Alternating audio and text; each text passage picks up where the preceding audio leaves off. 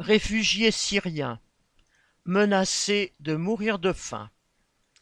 L'ONU a annoncé le vingt-deux décembre deux mille vingt-trois qu'au premier janvier deux mille vingt-quatre, elle allait suspendre, faute de financement, son programme d'aide alimentaire aux un virgule sept millions de réfugiés du nord-ouest syrien. Depuis des années, l'ONU assurait à ces réfugiés entassés dans des camps l'aide alimentaire qui leur permettait de survivre misérablement. Les Nations unies nous ont condamnés à mourir de faim. Un des réfugiés. Les représentants des Nations unies expliquent que les donateurs, en fait les États, n'ont honoré leurs engagements qu'à hauteur de 30% de leurs promesses et que les caisses sont donc vides.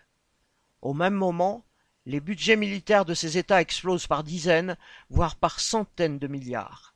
Mais pour leurs dirigeants qui défendent l'ordre impérialiste, entre sauver la vie des populations, en particulier les plus déshérités, les victimes de leur guerre, et assurer la continuité des massacres présents et à venir, le choix est vite fait.